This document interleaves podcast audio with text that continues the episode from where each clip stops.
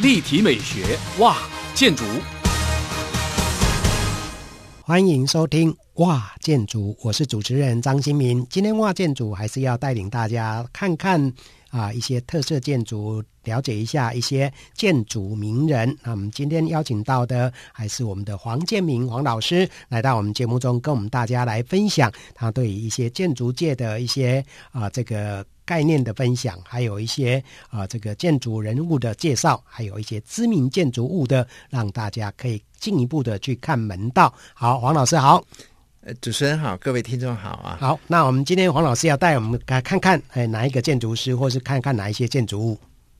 哎，我们今天来谈一位大家可能相对于前几次谈的那些人来而言的话，嗯，这位建筑师大家可能比较。了解，嗯，或者知道汉堡德哦，那应该是耳熟能详啦。这个，因为我我觉得这个应该不管是年轻一辈的，或是甚至比较年纪长的，应该对汉堡德老师应该都不陌生，因为他真的是有人把他称为是台湾建筑之父了。哦，最主要是他跨领域嘛，对啊，就说他从建筑出发，可是呢，呃，他涉及的领域呢，跟我们其实很多都有。都有关系，而且在建筑的教育的领域里面，他也琢磨很深哦。嗯，就是说他在汉先的背景，其实跟我们前面几集讲到，就是说其实他有着一个脉络的关系啊。嗯，高尔潘呢是台湾成长的建筑师嘛，对，第一代的，第一代。是这个台湾本土培养出来，本土培养出来。的。嗯嗯，汉先也是，可是他是海归派。哦，他是海归派，对。啊，因为他以他的背景。他是不可能出国留学的，嗯，为什么？因为他的父亲是呃医护兵，医护兵。兵哦，不是官哦，是。啊、嗯，算是位阶很低的，很低的，嗯，所以他们当年是到澎湖，嗯，就是说随着国府来，他是到了澎湖啊，嗯哼，他的邻居告诉我啊啊。汉先生小时候就很用功，他是在电灯电杆底下念书。哇，电灯杆底底下念书，念书。嗯，他的邻居告诉我的是啊，就差一点没有凿壁引光而已。那可是呢，汉先生他他是很文青的啦啊。当年呢，呃，他念了台南工学院，嗯，因为念工学院呢啊。才能去改善他家的家庭生活。嗯，他是他的他家的老大了。对，也是后来的呃成功大学建筑系的哈。啊，嗯。可是他念他在念书的时候呢，不幸他得了肺病。哇啊，当年得肺病是很正常的。对，哎，很多哈。嗯，他就回去养病嘛。嗯哼，在在澎湖嘛。可是因为他很认真，就是他这个在养病的时候呢，他很努力的啊自己。自修阅读，嗯，然后呢，当年那个大学生嘛，现在我不知道有没有了。当年大学生都为什么？兼课当家家教嘛？哇，对对对，我们那时候也是这样子。啊，大几乎都大家都兼家教这样子，因为现在都打工机会多了，以前做家教嘛，嗯。啊，他他做家教呢，啊，赚的钱呢，他做什么呢？他自己搞一个杂志，真的。啊，叫百叶窗，百叶窗啊，对，百叶窗嘛，嗯啊，搞个杂志。他以前搞杂志不是很辛苦？对啊，要害死人就搞杂志嘛，啊、那个以前流行的。对啊，他搞一个。那然后呢，他又留在成大当了三年助教，跟、嗯、跟这个高佩一样，他留在当助教、嗯、啊，等待机会。对，等待机会的是。那我们后来讲的，因为东海成立了嘛。嗯啊，成立的时候呢，呃，一年的一年级的东海学校学生很少嘛，嗯，一年级啊，所以这个呃，陈其宽教书没问题嘛，嗯，带基本设计嘛，嗯哼，到二年级的时候呢，哎，要有人教建筑设计啦，嗯，哇，那要老师啦，是，还要开始有建筑史的课啊，嗯。啊，哎，就把汉堡的找来了，嗯，哦，啊，是是。是所以他跟东海的关系呢，这样，因为在东海呢，他又有机会拿到奖学金，嗯。东海的补助嘛，是。让他出国去留学，去哈佛大学，他去哈佛念了，啊、建筑硕士，对。哦，后来又到普林斯顿大学。对。念艺术硕士，嗯。对，他本来是念博士的，嗯。要，可是因为有一些因缘的关系呢，他就没有念，没有再没有念，嗯嗯。回东海，因为东海有个很好的位置等着他。嗯，陈锡欢不要当系主任了，嗯。陈锡欢业务太好了嘛，啊，这个没有空当系主任了，就让他来接对，系主任。嗯。所以他他是一九六一年去当这个东海讲师的，嗯。可是呢，他一九六七年回来，哎，一九六七年他几岁？三十三岁，哇，这么年轻，嗯。哇，在那个年代，三十岁可以当个系主任嗯，啊！我的印象中只有两个人，两个人，哪两个？一个是文化大学的印刷系系主任，印刷系系主任，一个就是他。哦，是，因为在那个年代，你没有到五十几岁、六十几岁，不可能的事情啊，对不对？嗯啊，可是他他因为，诶，他的能力也不错了，嗯而且他又是那个年代出国留学，谁回来的？没有人回来的啦，对，都留在外国外，没有人回来的啦，嗯真的啊，他回来了，而且他很有影响力。嗯，那他回来以后呢，我们讲他大学的时候不是搞那个那个百叶窗嘛百叶窗杂志，啊，他就东海自己搞个杂志叫《镜与象》，嗯，镜与象，镜，嗯，这个名词都很抽象啊，对啊，没错，环境与形象啊，啊，嗯嗯。镜与象。环境与象，那他搞这个杂志的时候呢，他被一个人看中了。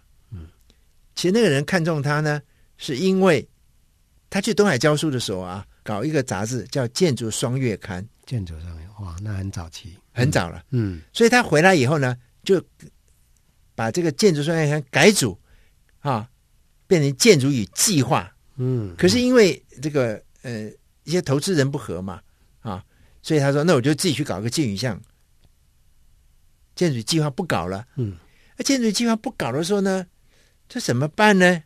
啊，所以有个有一个投资人呢，就去找了一个人很重要的人，风云人物嗯，高信江。高信江哇，高信江去编建筑与计划嘛，嗯，嗯因为他是亲戚的关系啊，哦，就是他岳父啦。嗯 他岳父是那个建筑与计划的这个投资人之一啊，嗯啊所以呢，这个哎，高信江怎么会搞建筑嘛？啊，不会呀、嗯，对，啊，他就就找汉先生请教嘛。哎，汉先生很会写文章啊，那个时候，嗯。干脆就找他到《人间副刊》写文章啊，啊，嗯。哎，你要知道，当年戒严时代啊，报纸只有两大张八大页哦，嗯。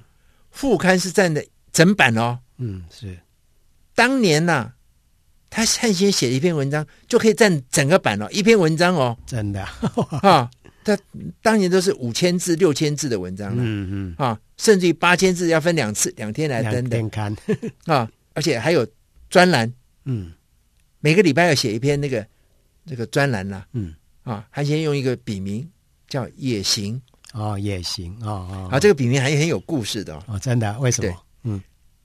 汉师母叫中行，萧中行，嗯，汉先生就取个名字叫。也行，他两个意思啊，嗯，一个跟太太的名字有关系，嗯一个就是哎我也行嘛有也行，啊。汉先生其实有另外一个笔名也很有意思，嗯哼，汉先生写过很多的专栏啊，哦我想大概七八个专栏都不止哦，嗯嗯啊，可是他在中国时报、联合报、中华日报、中央日报，呃，很多啦，那个嗯报纸都有他的专栏。对，他他在中华日报的时候写的专栏名字很有意思，嗯，叫可凡，可凡，哇，也是很文青。